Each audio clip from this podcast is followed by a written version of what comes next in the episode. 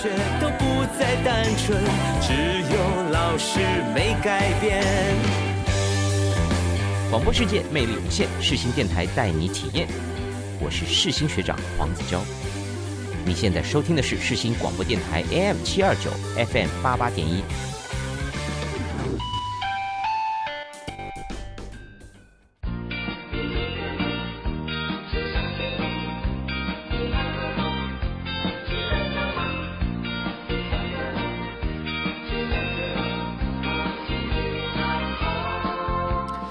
大家好，欢迎收听下午一点钟由我 NOS 制作播出的《Dreamer 梦时代》。今天呢，是我们青年念四个大梦，终身置业的这个特辑。坐在我对面来宾啊，我光是邀请到他来我们这一集之前呢、我就是已经非常期待，睡不着觉啊，非常兴奋。他是影响我在青年成长的阶段非常深的一个角色。会跟 Morgan 认识，也是因为我一位非常要好的朋友，她是我国中同学的姐姐。从小呢，我们就看着 Morgan 他的穿搭。听着他听的音乐，让我们学习他的品味。我们未来也会想要成为像 Morgans 一样的人。他呢，现在也是中式甜点店晚湾的主理人。没想到他今天就正坐在我的前面。那欢迎光临啊，Morgan's。Hello, Nose，你好，我是 Morgans。你喜欢我叫你 Morgans 还是叫你克里啊？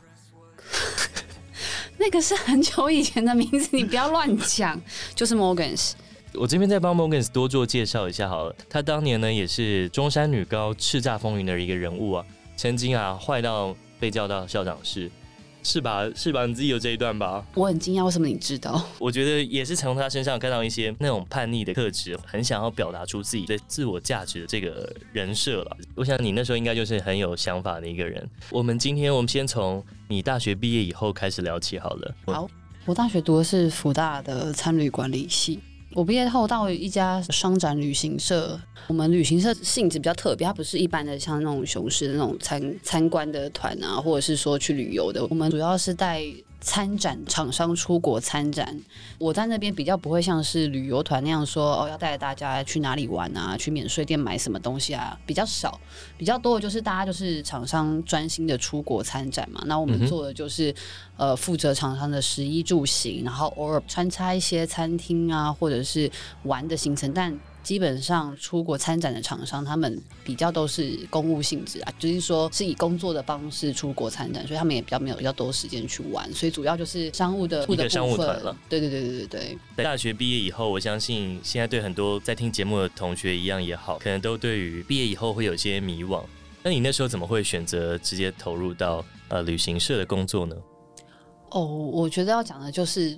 毕业感到迷惘这件事情，是我觉得所有大学生大概八十趴都会感到迷惘。那我会选择旅行社，一个很大原因就只是我想坐办公室这么简单。因为我在大学的时候打工是餐厅的服务性质，那我想说大学毕业了可以找一个可以办公室的工作做。那我能做什么呢？就是参考到我之前读的系别，觉得这个是最有机会。其实就这样，我觉得我是想跟一些大学生说。不要一定要觉得你大学毕业之后一定要做什么，或是一定要做之后未来很有发展些什么工作，因为你的心智状态在你年轻的时候和你真的成熟的时候是非常不一样的。所以我觉得大学生就算不知道做什么，那要怎么样？就是多去多试多磨练。其实大学生最有的就是还是。年轻的时间啦，那对于像我现在这个年纪来说，很难再去多是，要要也可以，但很难。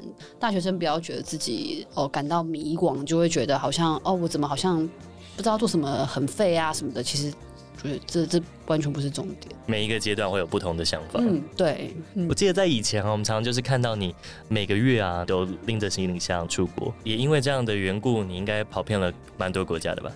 诶、说实话是真的，因为我没有想过说，我可能像我之前有一阵子是下半年，我几乎每一个月都出国一到两次，一次大概都五到十一天左右的这种时间点，所以基本上我有一次一整个下半年，有一半时间我几乎都不在台湾，我是自己蛮意外的。对，那时候看到你的脸书，我甚至还以为你在环游世界。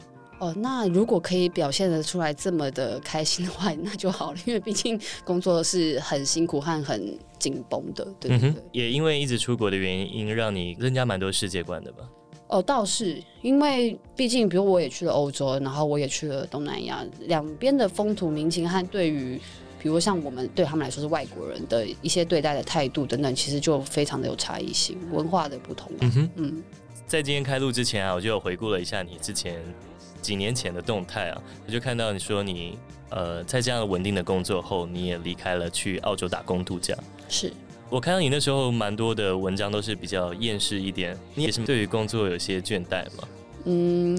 应该是说我，我这家公公司就旅行社这家公司，其实是算是蛮稳定，而且薪水老实说给的算蛮大方的一个旅行社。但主要那时候我毕业三年就是直接在那边嘛，那我这个人不太喜欢太安逸，我自己觉得我还要再趁我年轻的时候多做一些别的尝试。那那时候。蛮流行，就是去澳洲打工的嘛，门槛也很低。我就想说，那我就是要把这个工作辞了。至少我想要在国外住个一年两年，去体验不是在台湾的生活。生活。所以其实赚钱其实对我来说超级其次，我只是想要体验不是在台湾生活化会是什么样子。嗯哼，对。那你可以跟我们聊聊你在澳洲的第二个家乡吗？可以啊，因为我觉得最近好像疫情比较稍微趋缓，或是大家习惯状态，还是有人会想去澳洲。我是觉得，呃，去澳洲打工的人，你们可以想想你们想要的目的是什么？因为我有碰过真的死命要赚钱的人，那他们真的是没有在澳洲生活，他们只是想赚，但但是在澳洲赚钱是真的比在台湾容易很多。所以我觉得，如果是想要去单纯赚钱的，也是很推荐。那如果你是想要体验，在澳洲生活，像我这样子的话，呃，我是觉得在澳洲对我来说最大的一个不同就是蓝天好蓝，然后树好绿这样子，然后整个视野非常辽阔，就是一种非常 relax 的那种感觉。我觉得在台湾，真的，我从澳洲回来台湾之后，我没有心境上面的不同，完全就是不一样，就是你没办法在澳洲那一种放松的很 chill 的感觉，在台湾是。我觉得一时半刻都很难挤出来。如果有听我们前两集节目的 Virtual Out 的 Steven 老板，他之前也是在澳洲打工度假，嗯、他就有提到说，他在澳洲的时候也是学习到澳洲人的生活的态度，因为可能每天三点就下班以后，可以开始有自己的时间，然后跟休息的方式吧。哦，我想额外讲，呃，我觉得在澳洲生活让我有个很大的体悟，就是我们工作回来可能 maybe 是下午三点多的时候，然后我们旁边其实有很多就是澳洲人他们的家庭，呃，下午三点多你可以想想看我们在台湾在干嘛？我们那时候求学阶段应该就是死命的读书嘛，然后就补习嘛，那他们是带着他们的小朋友拉着船风帆啊要出海，或者是你可以看到很多小孩在路上玩滑板。我觉得这就是台湾对于教育和呃和澳洲对于教育不大不同，因为大家都觉得高学历就会有很优渥的薪水的工作，嗯，但我觉得在澳洲他们反而是在这种比较青少年的时候，不知道自己要干嘛的时候，去用各种不同的方式去了解自己适合什么。或许我滑板很超强，或许我从滑板知道我的运动神经很好。也或许知道我不好之类的，可以找到自己。对对对对，所以我觉得其实我有个很大体悟，是我在观察他们澳洲人的生活方式和在台湾人的生活方式，就是真的是蛮大差异。嗯哼，那你从澳洲回来以后，你觉得自己有有染上澳洲病吗？我觉得我是最没有染上澳洲病的，虽然我真的很想再回去澳洲，但我有个很大的原因是我有。在回来澳洲 呃，回来台湾之前，我有在调试自己的心情，因为我不可能在澳洲生活一辈子，有可能啦，但是我做不到啦。你有跟自己讲说，我准备要登出了，就是对，就是给自己调试心态，因为你真的觉得台湾好了，再怎么不好，再怎么样，但你就是得生活在这边，所以你我觉得心态的调试就真的很重要。在你回来台湾以后啊，我看到你好像到了 Plan Me，到了服饰店工作，是那时候我还以为你。确实染上了澳洲病，这个家伙怎么跑去怎么跑去服饰店工作？虽然说我知道你一直对穿搭有自己很有一套的想法，嗯，对，但我觉得服饰店上班也是圆了我另外一个梦，因为我小时候真的非常喜欢。我讲我到我小时候，其实就是我国高中时期、大学时期非常喜欢买衣服、穿衣服，但你知道我们的经济能力就是没有到我想要买的那一种什么潮牌啊、巴拉巴拉之类的。然后我又很惧怕跟服饰店店员聊天，因为我，我好像不买又觉得怎么样，或者是有些服饰店店员就是脸很臭，好像你欠他钱这样子，嗯，所以我才觉得我就是要成为一个服饰店店员，因为我可以自己想穿什么就穿什么，穿的不好看我就不要付钱，就是就不买了，就这样子。这是我一直以来是很想要当服饰店店员的一个原因，所以我其实算澳洲回来之后，我又再圆了我另外一个梦。也是也是因为去完澳洲以后，让你觉得你你可以做任何你想做的事。反正澳洲回来，大家不知道有一个过渡期，过渡期，干脆就做一些我那时候可能觉得啊，好像不要这份工作，但是我现在可以回来尝试看看的那种感觉。对，嗯，你刚刚讲的时候，我还以为你要讲说，我就是要改变服饰的生态，然后成为一个诚恳的店员。哦，再讲一段，在台湾太难改变服饰的生态了，我自己这样觉得啦。所以你那时候是会笑的店员。哦，没有没有没有，你自己也是一个超不会笑又不会推销，然后我觉得我们的那个店长还有老板应该都很不喜欢我这个店员，就在耍酷那一种。但我很诚恳啊，嗯。那是什么动机让你开始想创业了呢？呃，讲真的的话，就是没有动机，所以才创业。应该说没有太多的准备，那时候想太少了，所以其实我每次被问到这题的时候，我都要再讲一次一个故事。就我创业不是为了要赚钱，也不是为了要圆我一个什么梦，因为其实我从以前到现在都不觉得自己可以当老板，我都觉得我是一个很称职的副手啊、助理啊、爸爸之类，反正就不会是老板。那时候其实很大的原因，只是因为我妈妈她自己会卖一些，就是现在婉婉正在做的一些中式甜点，但是嗯，她拍子不好看。然后她不会行销，那我只是本着一个做女儿的心想说，哦，那我来帮她看怎么行销好了，这样子。结果就是起初只是这个想法，对，起初只是这样想法，就哎，怎么就创业了？一眨眼就三年了。对对对对对对对，吓死！好有趣哦。在刚提到玩玩这个品牌，你可以跟我们介绍一下这个牌子。哦，婉婉是一家中式甜点店，然后我们主要的贩卖的商品会是像甜米糕，或者是白木耳，或者是像粥类的这一部分。对，嗯、这感觉也不是像现在年轻人会吃主流的甜点，非常不主流，而且也很不像。如果各位听众有看到我本人，应该会觉得哦，你要把联想我是在做中式甜点的，完全没有糕饼师傅的那种感觉。没有，没有，没有。就像我们刚刚前面讲到的，你是帮妈妈做行销，是。婉婉它是一个实体的商店吗？还是它是一个？哦，我们主要是在网络上做贩售啊。我们的工作室每个礼拜五和六都营业，可以让一些客人过来做外带这样子。嗯哼，今年是婉婉创业的第三个年头了，你可以跟我们讲一下。虽然说你当初是只是一份想帮妈妈的心啊，那你你觉得在第一个年头创业，让你遇到什么挑战？我觉得每一年都有挑战，然后第一个年头最大的挑战就是要把一些之前，比如说我妈妈她的一些资讯啊，做一个 SOP 的统整，怎么去交付给下面的人去做出来，这是一个。再就是刚好我们创业的那一年的过没几个月，疫情就来了。对，然后等于疫情整整困扰了我们到直到现在都还有嘛，所以等于是我创业没多久就开始有疫情，我觉得这也是那时候一个蛮大的困难点。然后还有就是像刚刚 Nose 有提到说，哎，我们这是非主流的甜点，所以呢，它的销量也没有我想象那样。我那时候有点太一意孤行，觉得说这个东西市面上非常少见，我觉得它是一个很独特的商品，一定可以让大家知道，然后大家一定会觉得。我、哦、想吃看看，想买，但后来发现真的知道甜米糕的人非常少，所以甚至有人没听过就也不会想要了解。想，所以其实，在第一年我碰到非常非常多的难关，我相信这也是所有创业的人第一年都会遇到的一些你曾没有想过的一些瓶颈。你自己是用了些什么样的在品牌上面的包装，怎么样的行销方式，可以跟我们说一下？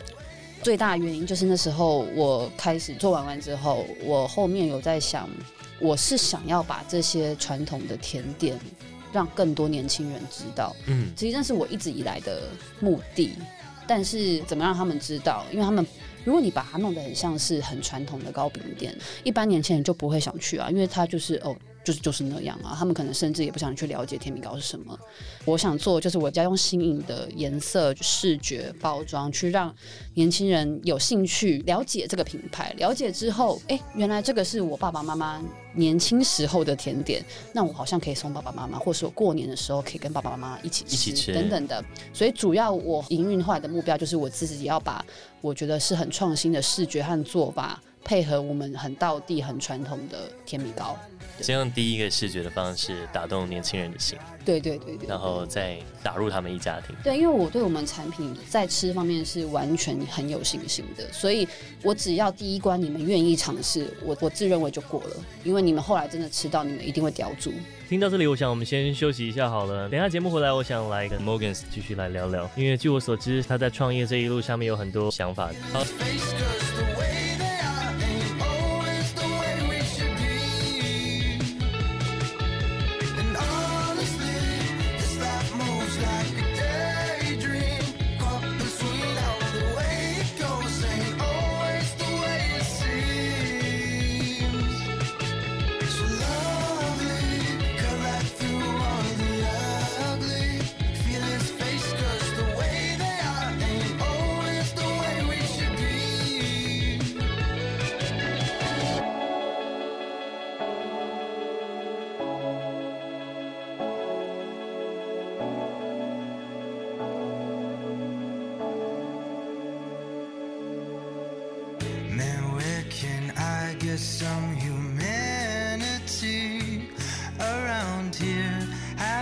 projectile 3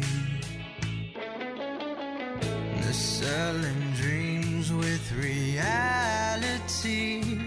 It's on sale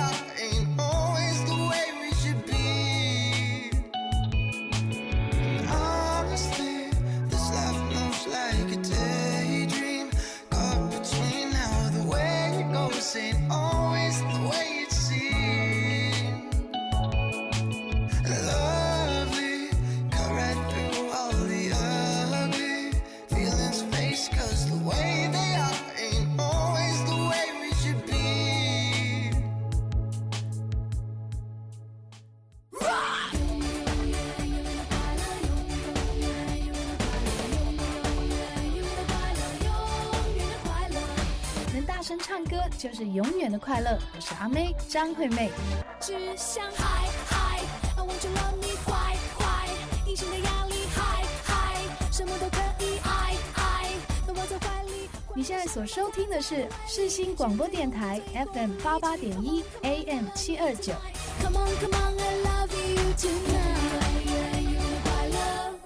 Hello，大家好，欢迎收听下午一点钟由我 NOS 制作播出的 Dreamer 梦时代。今天呢，我所邀请到的是中式甜点店晚湾的主理人 Morgans。你们当初怎么会选在大稻城呢？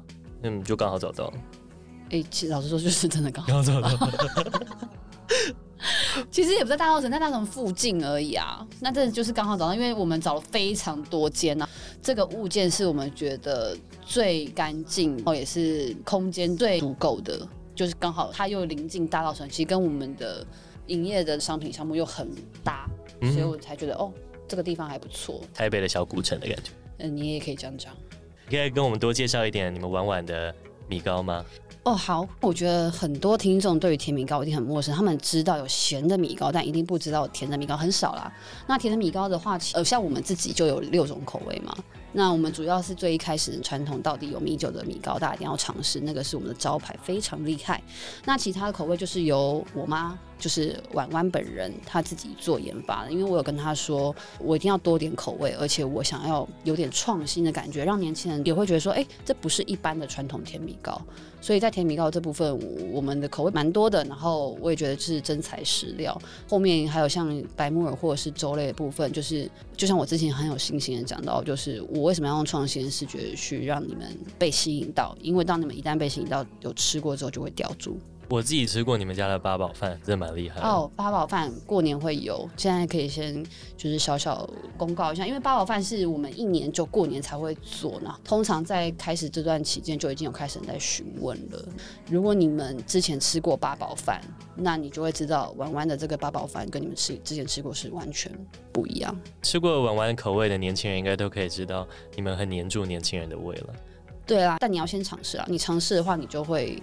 愿意再回购，而且你也会愿意再分享给其他，因为我们现在经营到现在已经三年多了嘛。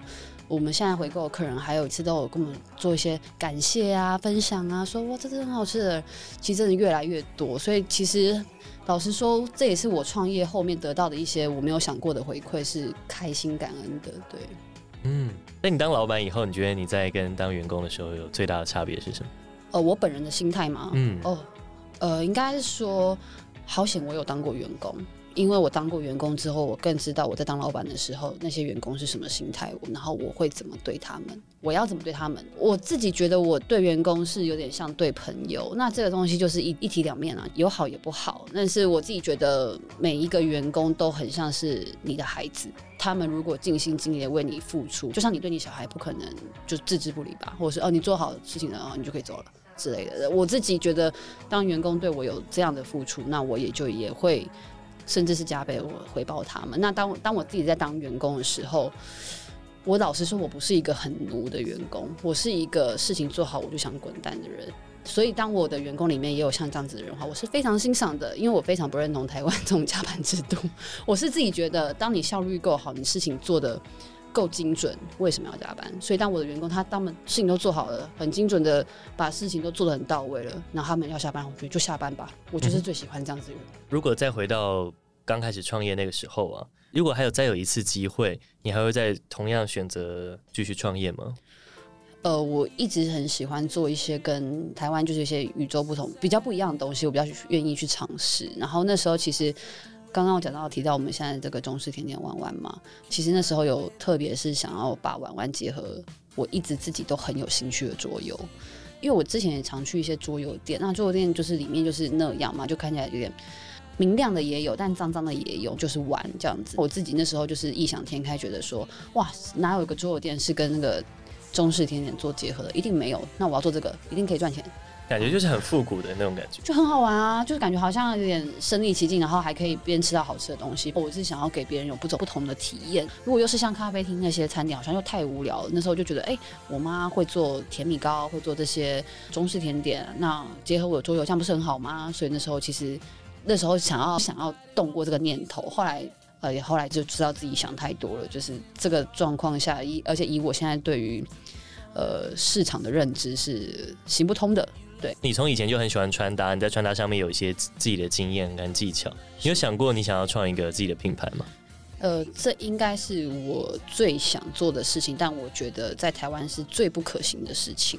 主要是因为我觉得台湾人还是比较偏向喜欢自己穿的舒服、简单就好。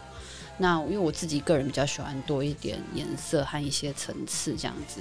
那我觉得有有你有层次，有有有。然后就会觉得啊，这样子的想法可能在台湾，我觉得做服饰，如果是想要赚钱的话，我觉得稍微困难了点，所以后来也放弃了这个想法。嗯，哎、欸，你今天戴这个帽子蛮好看的，谢谢。遮住高额头，谢谢。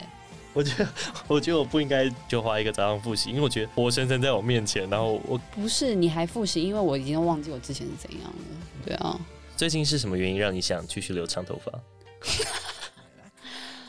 我自己觉得，因为我年纪也到了，我就是不想再留的比较像是像大家口中讲的小屁孩啊什么什么之类，就是有时候人要服老了。我我自己很认清我自己现在年纪，就是大概是长发一点可能会比较好一点。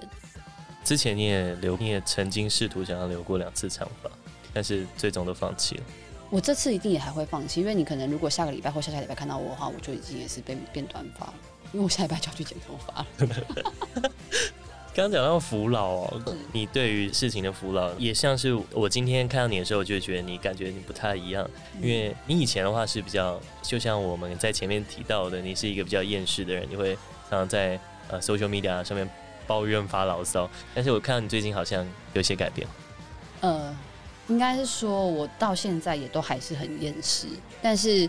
呃，可能修饰厌世的方式会比较不一样。呃，年轻的时候就是厌世就直接讲出来，然后抱怨啊，然后骂啊或什么之类的。但是到了这个年纪，我真的觉得就是认命，因为这个环境不会因为你多骂几句话，它会有改变。如果你有那么厉害，你有能力，你就去做，不要讲。所以我会觉得我还是一样厌世啊，但是我的能力有限，受到我影响的人也有限，那我就倒不如就做好自己能做的事情就好了。嗯哼，对，我觉得，我觉得你也知道如何生存了。在台湾一定要懂生存啊！嗯，在台湾，哎、欸，我跟你讲，那时候刚刚刚提到澳洲，澳洲其实你不太需要懂生存，因为就算你失业了，你还可以爽爽的领政府给的一些救济金或什么的。但在台湾，哦，台湾也可以，我知道台湾如果你失业或者也是可以，但是。经济压力太大了，你如果甚至你有小孩，你有家庭要养，你是不可能说，啊、那我爽爽领那个失业的钱就可以了，除非你单身嘛。但是你也不能领几个月，所以在台湾你一定要知道怎么生存。嗯哼，对啊，不管是创业也好，或者是就是找到自己的一项技能也好，总会有你生存的方式。嗯哼，呃，在接下来玩弯是要有一个快闪店吗？哦，对，就是我们创业以来就蛮多百货合作，呃，邀请快闪。我一直觉得就是要把基底打好，再去做这些大量宣传的曝光。所以，呃，三年多了，我们第一次快闪会在高雄的汉神巨蛋，然后是从十一月十五号到十一月二十九号。所以，如果是有高雄的朋友，真的不要错过，因为我们没有下去过高雄。好，今天也非常谢谢 Morgans 来到我们节目分享他创业的这一段的心路历程。那我觉得在听到他在澳洲这段过程，也是呃，应该会给我们一些蛮多的启发。那大家如果有去大稻城的话，一定要去试试他们家的甜点，去他们店里面走一走。你会感觉你一定没有这样吃过中式的米糕，虽然他们他们的店里平常没有的外带，可以在网络上买啦。如果说您。住很远的话，但如果呃每个礼拜五六的话都有开放，所以可以欢迎来店里面。但目前只有外带没有内用，我还在持续的努力，明年希望可以开一个，就是可以让大家内用的店。嗯哼。最后婉婉的 IG 账号是？哦，婉婉的 IG 账号，你其实是直接搜婉婉就可以了。那如果我们的 ID 的话是 W A N T O E 底线 Dessert Garden，然后希望所有年轻人都可以来追踪我们。OK。我知道你们最近发了一个蛮酷的 T 恤，然后已经被秒杀了嘛？哪有明明就还有，想要买可以再买。OK，好了，今天谢谢 Morgans，我们下次再见。谢谢谢谢 Nose。